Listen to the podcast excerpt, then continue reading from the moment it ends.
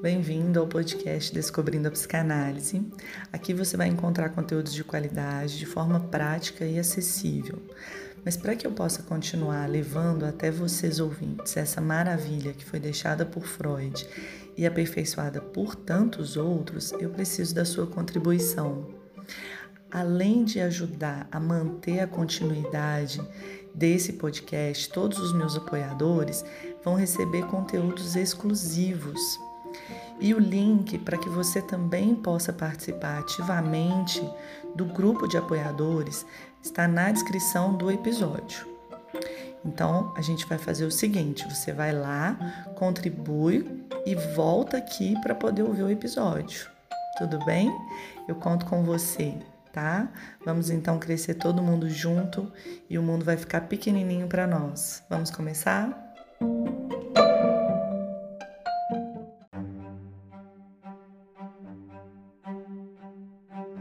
Oi, pessoal. Falemos então do amor, né? Na psicanálise, amor é um conceito bem diferente de paixão ou de namoramento. Na teoria psicanalítica, o amor muitas vezes ele é usado como libido ou como desejo, né? E ele vai ganhando ali uma forma distinta, né, desses outros conceitos. Ora, ele vai aparecer também muito próximo do conceito de pulsão. É, no trabalho que Freud fez sobre a histeria, ele vai dizer, por exemplo, que a histérica ela produz o seu sintoma no lugar de uma proibição amorosa. Então, essa, esse impedimento dessa experiência amorosa que a histérica visa, que ela deseja, né, que ela almeja, o fato dela não ser possível de ser vivenciada, vai trazer uma inscrição da libido no corpo, produzindo ali um sintoma. E, na neurose histérica, a presença dessa ânsia de amor, né? Ela aparece como se fosse uma ânsia sexual. É, essa ânsia ela se realiza ali num sintoma corporal, ou seja, essa insatisfação amorosa vai fazer com que a libido ela escoa para se satisfazer de um modo sintomático. Existe uma afirmativa que é muito é, importante na psicanálise de que Sempre que alguém estiver impedido de amar, ele vai adoecer. Então percebam aí como que o amor nessas descrições de Freud, ele está muito próximo do conceito de libido sexual. Né? A incapacidade da pulsão de atingir a sua finalidade, de ligar a libido ao objeto desejado, é, né, a esse objeto que faltaria e que traria uma completude, a impossibilidade dessa ligação vai levar ao adoecimento. Essa incapacidade ela seria provocada pela cultura. Né? Freud acredita que a cultura é que com as suas normas, as suas regras, as suas impedições, é que barra esse nosso desejo, essa nossa fluidez, vamos dizer assim, da libido sexual. Então, é o que acontece quando nós somos inseridos na linguagem, quando nós somos inseridos nesse discurso simbólico do grande outro, né? quando a gente é inserido nesse contexto cultural, social, o que acontece com as nossas pulsões é que elas vão sendo dessexualizadas. Mas só que aqui cabe um. É, um afastamento aí desse conceito de pulsão e amor, tá? A satisfação da pulsão, ela é sempre parcial. A gente sabe disso, né? Existe algo na própria característica da pulsão que inviabiliza a sua satisfação total, né? A pulsão é esse movimento constante em busca de uma satisfação, mas não pode ser uma satisfação total, senão a própria pulsão deixaria de existir, né?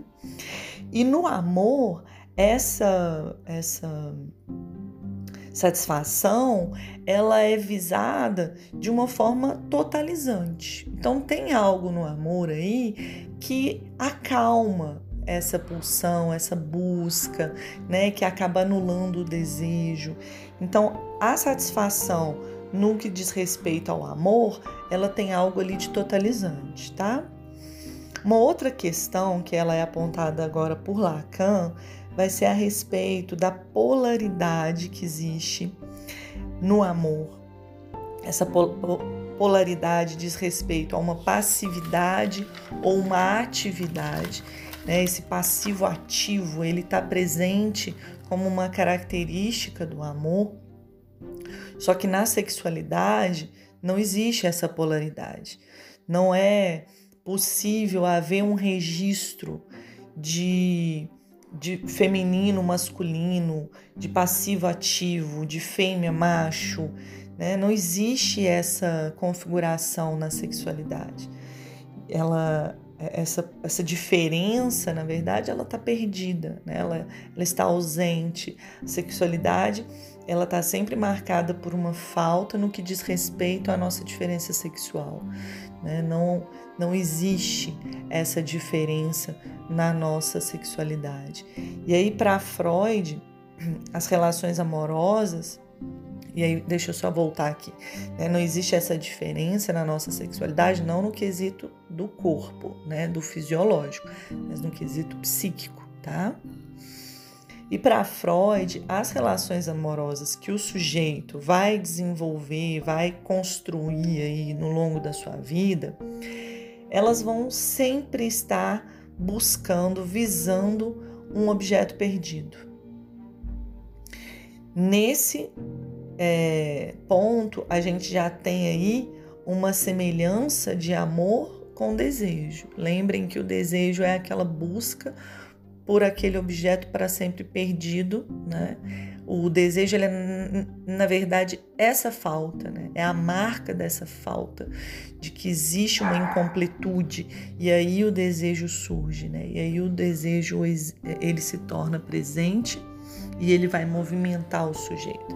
Né? O amor ele apareceria ali como uma tentativa de colocar alguma coisa nesse lugar aí, nesse vazio, né, para responder a essa incompletude de uma forma negativa, né, dizendo que sim é possível estar completo. Nesse, nessa medida, né, em que Freud diz da busca relaciona o amor com o objeto perdido, né, o amor acaba se confundindo aí com o conceito de desejo né? Apenas com relação a essa falta, tá? Ligada aí a essa ideia de busca de eliminação desse desamparo do sujeito, tá? E aí, tanto na criança quanto no adulto, existe um medo da solidão. Existe um medo de não ter alguém para amar. Ou seja, uma angústia aparece quando não há no que ligar a sua libido. Nesse caso, o amor ele surgiria como uma dependência. Por quê? Porque há aí um endereçamento, uma demanda de que um outro venha para satisfazer essa pulsão, né? Venha para poder é, evitar esse, esse desamparo, para evitar essa angústia.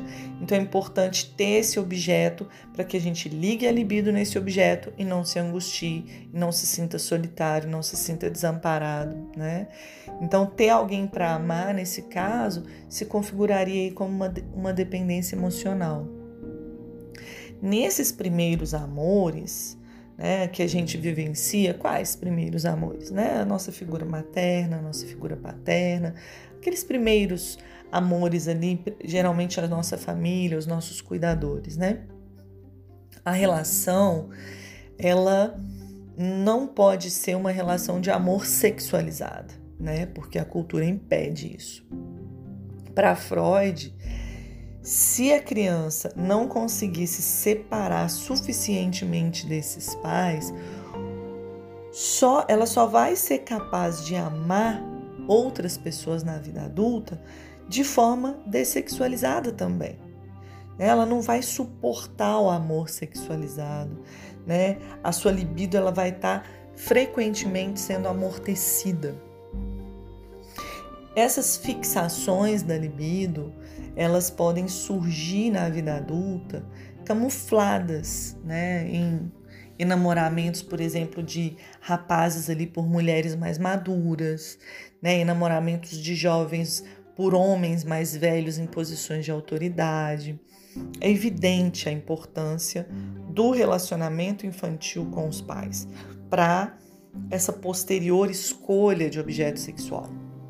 Então percebam, né, que ficam ali traços, resquícios, né, efeitos dessas primeiras relações amorosas para as futuras relações amorosas.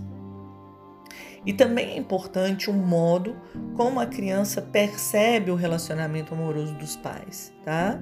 Como que ela vivencia esse amor vindo dos pais. Então, por exemplo, pais que mimam demais a criança podem fazer com que ela no futuro não se contente com doses menores de amor, né? Com doses pequenas de amor. Se os pais eles ficam constantemente atendendo às demandas da criança e não deixam ali entre ela e a criança uma um, o espaço para falta, o que vai acontecer é que não vai haver espaço para o desejo. Esses pais vão ser só amados, mas não desejados, né? Não vai ter falta, então não tem o que desejar, né? Não existe desejo sem falta. Então, se os pais conseguem deixar espaço para falta, se eles conseguem deixar é, algumas demandas não atendidas, né? Se eles conseguem não estar o tempo todo disponíveis, se eles conseguem frustrar essa criança, o que vai acontecer é que a criança ela vai conseguir amar e desejar os pais e posteriormente, na vida adulta, ou até um pouco antes disso, ela vai conseguir amar esses pais e desejar outras pessoas. Né? O amor e o desejo eles vão, eles vão estar ali num espaço definido, né? eles tão, vão estar separados, eles vão ser possíveis simultaneamente, né? um não tem que anular o outro, tá? como aconteceu lá naquele primeiro exemplo que eu citei, aonde o, a criança ela fica, ela dessexualiza suas relações com seus primeiros objetos de amor, né? Obviamente, porque a cultura não permite. Mas se ela não consegue esse afastamento desses pais, ela vai levar essa relação exclusivamente amorosa, sem, sem ser sexualizada, para as outras relações. Então, assim, é absolutamente normal que a criança faça dos pais ali os seus primeiros objetos de amor, mas é importante que ela se desprenda desses objetos de amor de, né, é, em alguma proporção. Por meio do amor, o sujeito ele busca recuperar um encontro que, ele, que supostamente existia, né? um encontro, uma completude que lhe dava ali uma felicidade absoluta. Mas lembrem-se do supostamente, né? nós sabemos que essa felicidade ela é mítica, ela é construída psiquicamente pelo sujeito. Mas mesmo assim, para que seja possível que, essa, que esse sujeito se lance no amor, ele precisa abrir mão de parte do seu narcisismo. E aí a gente chega num outro tema também que é muito importante para a psicanálise, que é o, o narcisismo. É, para explicar o amor narcísico, Freud ele vai se utilizar da teoria da libido e ele vai falar de duas possibilidades de escolha, que seria uma objetal e uma narcísica. Então, no, no amor narcísico, a libido ela se direciona ao próprio eu e no amor objetal a libido ela é investida no objeto, mas importante, a libido é investida num objeto que representa o ideal narcísico. Então vejam que em ambas né, as possibilidades de escolha, é, o que se visa é o narcisismo infantil. Né? Independente de ser uma escolha objetal ou uma escolha narcísica, né? o que se visa em última instância aí nessas escolhas de amor é sempre esse narcisismo infantil. O que o ser humano ele projeta no seu ideal é um substituto do narcisismo perdido na infância durante o tempo ali em que ele mesmo era o seu ideal.